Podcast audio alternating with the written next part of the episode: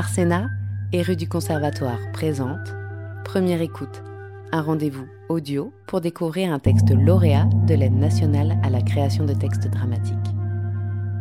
Aujourd'hui, découvrez À l'écart de Sylvain Mignot, lu par Anne Schlomit Deona et Roberto Molo de la compagnie Moteur Multiple. Réalisation sonore et musicale, Sylvain Mignot.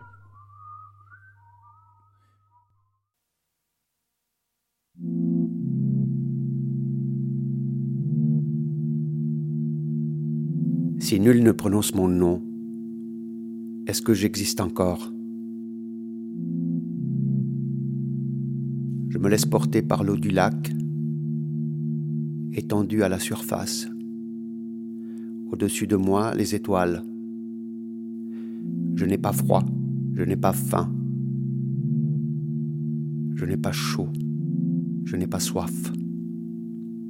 Je me tiens au milieu du lac comme au milieu du monde les bungalows sur la rive, la montagne à mes pieds. Je retrouverai mon camp tout à l'heure. Chaque chose à sa place, comme toujours. Je pourrais me dissoudre dans l'eau. Rien ne s'y oppose. Peut-être ne suis-je déjà plus rien, sinon la légende que vous vous racontez.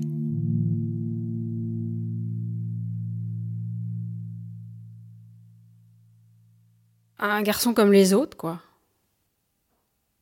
Peut-être un peu différent des autres, oui. Il aimait bien ça, rester seul.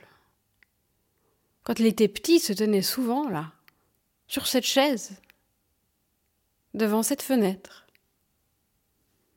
Il disait rien. Il demandait rien. Il était juste là, regarder dehors. Ça pouvait durer longtemps comme ça, à regarder dehors. Il aimait pas la télé, il regardait dehors. Il réclamait pas, non. C'est sûr, il réclamait pas. Il s'asseyait là, je me souviens bien. Maintenant que vous me demandez, maintenant qu'il est revenu, qu'il est là à nouveau, c'était son truc à lui comme si on n'avait pas d'importance. Une façon de se distinguer peut-être. Combien de fois j'ai fait le tour? Combien de fois? Passe le gros chêne, passe le roc des crocodiles. Deux, quatre, six. Ta petite musique de nuit, ta petite musique du froid? Deux, quatre, six. Il était parti seul, il était parti seul. Ses pieds le dévançait, mais sa bouche était close. Ses mains faisaient des ronds. Il devait faire une pause. Deux, quatre, six. Six, huit, dix. Le piquet pêche est mort. Camille est en voleur. Il chantait hier encore. Il ne sent plus la douleur. Non, je me suis pas dit qu'il avait un problème à cette époque, qu'il devait voir un psy ou quelque chose comme ça. Son frère, c'est pas pareil. Sûr. Il est pas pareil. Euh, ce qu'il y a de pire, euh, c'est le froid. Il vous saisit les os, la chair, tout. Il vous ronge. J'avais tout un tas de couvertures hein, que j'avais récupérées dans des bungalows. Et puis des parkas, des duvets. Je mettais plusieurs couches les unes sur les autres. Je m'en mitouflais dans le sac de couchage, sous la tente, et j'attendais que ça passe. Dormir, hein, ce n'est pas possible. Vous vous réveillez toutes les heures. Souvent, je sortais de la tente et je faisais le tour du camp en tapant dans mes mains. Je faisais un,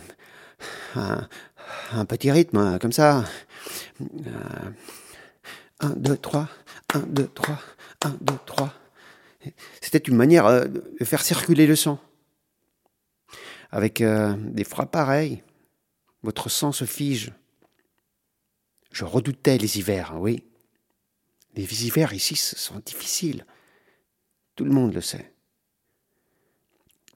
Mais je n'avais pas soupçonné qu'ils seraient aussi difficiles. Une nuit, j'ai cru lâcher. J'ai cru que ça n'était fini. Le froid avait tout gelé. Les sons de la forêt, ma respiration. Le temps et la vie étaient morts. Je pensais avoir eu quelques hallucinations, croyez-moi, si vous le pouvez. Mais j'ai vu une silhouette devant moi, sous ma tente. Une femme se tenait devant moi. Elle portait un, sweatshirt à capuche. Elle avait ramené sa capuche sur ses cheveux. Je ne voyais pas son visage.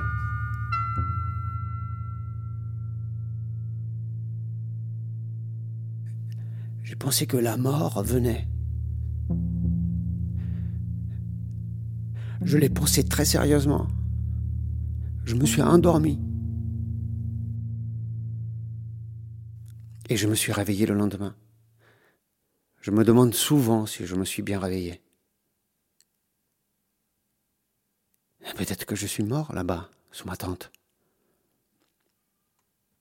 Pensez-vous que je sois mort là-bas?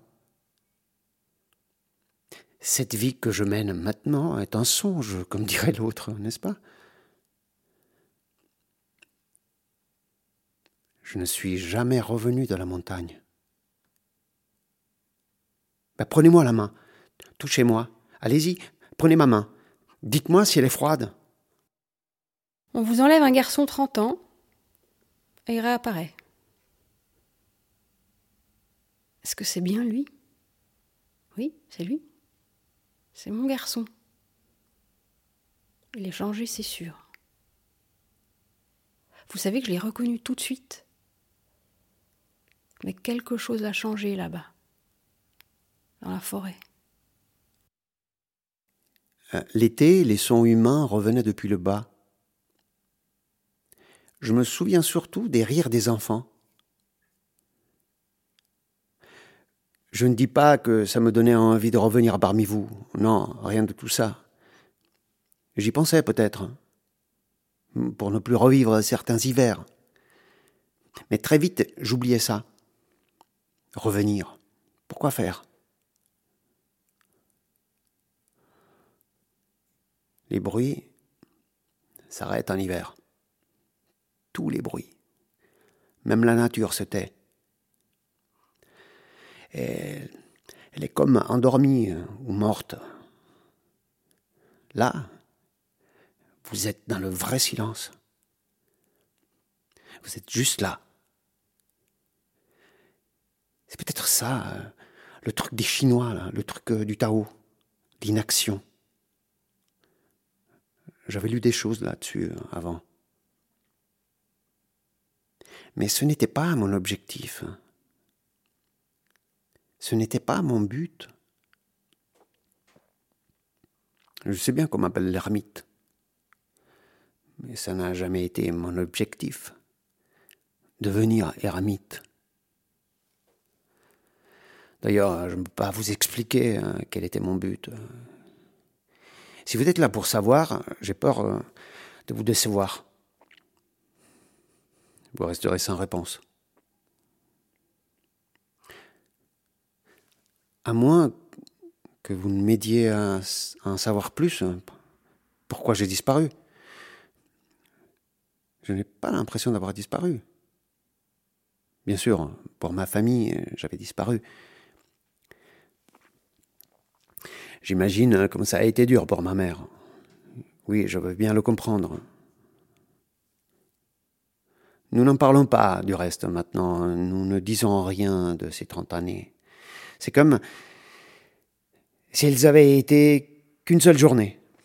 Je suis parti un matin et revenu le soir, c'est tout. Mais pour moi, je n'ai pas disparu. J'étais là.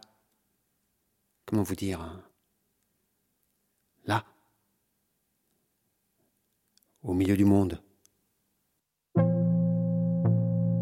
Camille, chevalier, tu vis, tu meurs, pour l'éternité. Camille, Camille, Camille, chevalier. Camille, Camille, Camille, chevalier.